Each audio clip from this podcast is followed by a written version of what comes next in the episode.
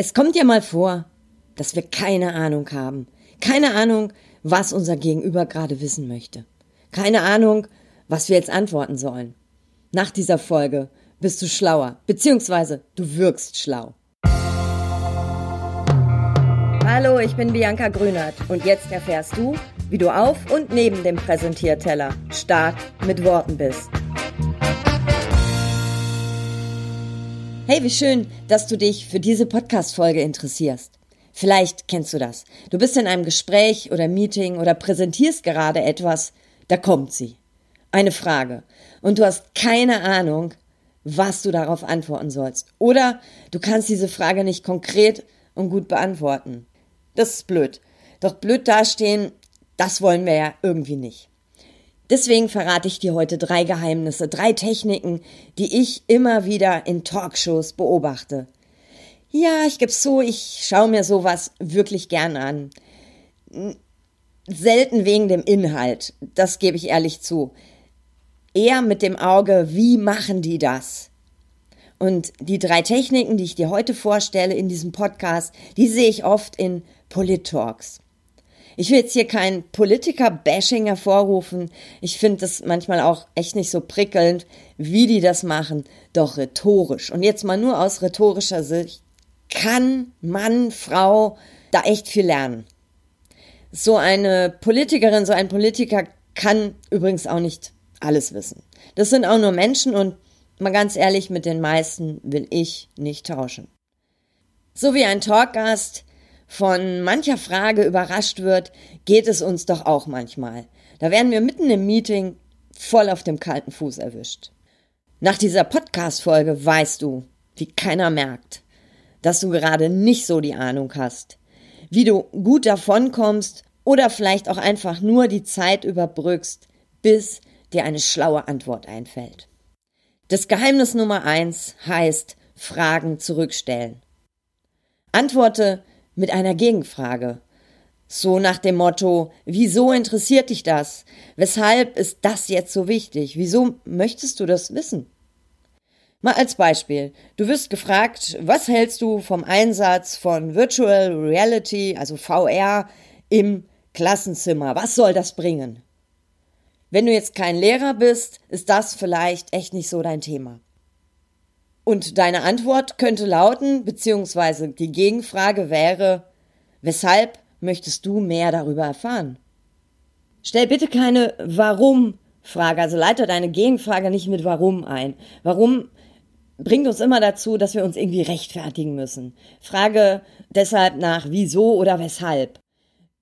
Im Prinzip ist es das fast dasselbe, nur wir, wir spüren diese Frage anders und wir sind weniger im Rechtfertigungsmodus.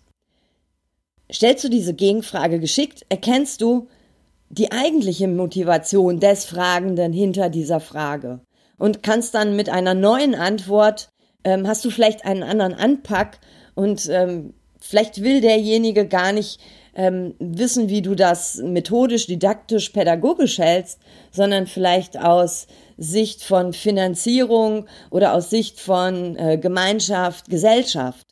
Und vielleicht ist dann deine Antwort oder kannst du eine konkretere Antwort dafür, darauf geben? Das Geheimnis Nummer eins, also eine Rückfrage stellen oder Gegenfrage stellen, geht allerdings auch nicht so oft. Du kannst nicht auf jede Frage, die dir gestellt wird, mit einer Gegenfrage antworten. Das fällt auf. Aber vielleicht hilft dir Geheimnis Nummer zwei. Verallgemeinere. Antworte auf eine Frage sehr abstrakt. Das heißt, alles außer konkret. Also hebe das Thema auf eine höhere Ebene. In meinem Beispiel jetzt ne Einsatz Virtual Reality im Klassenzimmer, was soll das bringen? Da könnte zum Beispiel eine Antwort sein, sehr verallgemeinert. VR öffnet so viele Möglichkeiten. Wir können uns virtuell treffen, ohne zu reisen, ohne Stunden im Stau zu verbringen. Das setzt so viele Ressourcen frei, die woanders gut eingesetzt werden können. Ich finde VR super und wünsche mir, dass es mehr und öfters eingesetzt wird, auch im Klassenzimmer. Das war jetzt keine konkrete Antwort auf diese Frage. Ich habe das Thema VR jetzt rausgegriffen, habe es auf eine allgemeinere, abstraktere Ebene gehoben. Ich hätte auch ähm, abstrahieren können auf Thema Technik und Internet in Schulen. Also nicht konkret auf die eigentliche Frage antworten, ist Geheimnis Nummer zwei.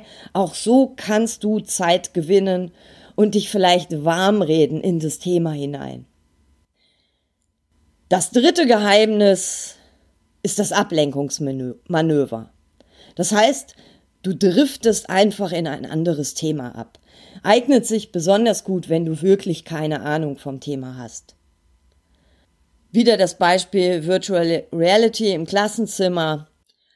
Könnte meine Antwort lauten, spannender finde ich die Frage, wie die Schulfinanzierung künftig aussehen soll. Werden für den Einsatz technischer Mittel wie Laptops, Tablets oder meinetwegen auch VR die Eltern zur Kasse gebeten oder können diese Mittel auch aus landes-bundespolitischen Töpfen bereitgestellt werden? Mit spannender finde ich die Frage, bin ich abgedriftet in das Thema Finanzierung. Ich hätte auch komplett aus diesem Schulthema rausgehen können und äh, ein ganz anderes Thema ansprechen können. Von wegen, ähm, viel spannender finde ich die Frage, wie die Work-Life-Balance äh, unserer Mitarbeiter aussehen soll. So, was auch immer. Also einleiten mit viel spannender finde ich die Frage oder man kann es auch einleiten mit viel wichtiger ist doch die Frage, ob XYZ Punkt, Punkt, Punkt gemacht wird oder nicht gemacht wird. Also mit deiner Antwort bist du ein ganzes Stück von der eigentlichen Frage weg. Das ist das Ablenkungsmanöver. Rückfragen, Verallgemeinerungen oder auch das Ablenkungsmanöver sind die drei Techniken, die du einsetzen kannst, wenn du eigentlich gerade völlig auf dem Schlauch stehst. Doch, und jetzt kommt das große Aber. Sorry. Du musst dich das auch trauen. Das heißt, du brauchst das notwendige innere Standing dazu.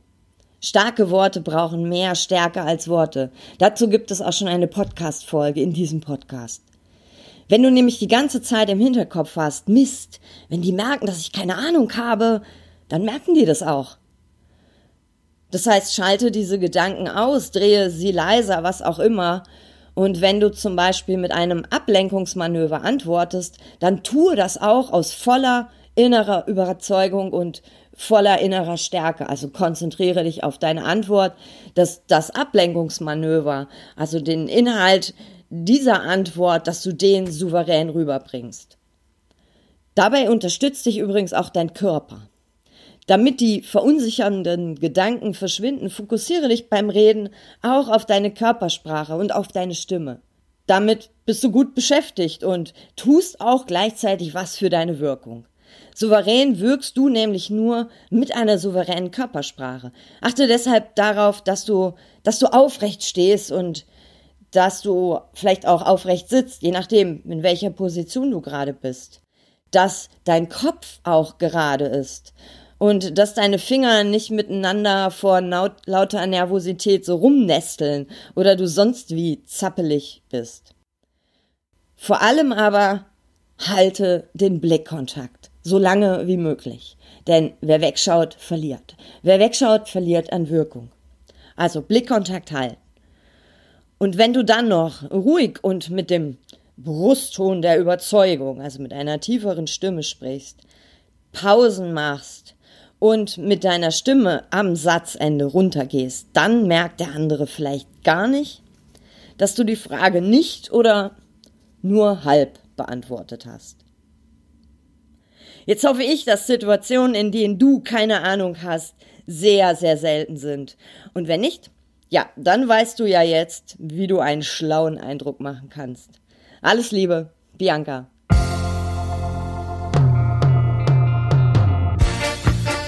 Das war eine Dosis stark mit Worten. Von und mit mir.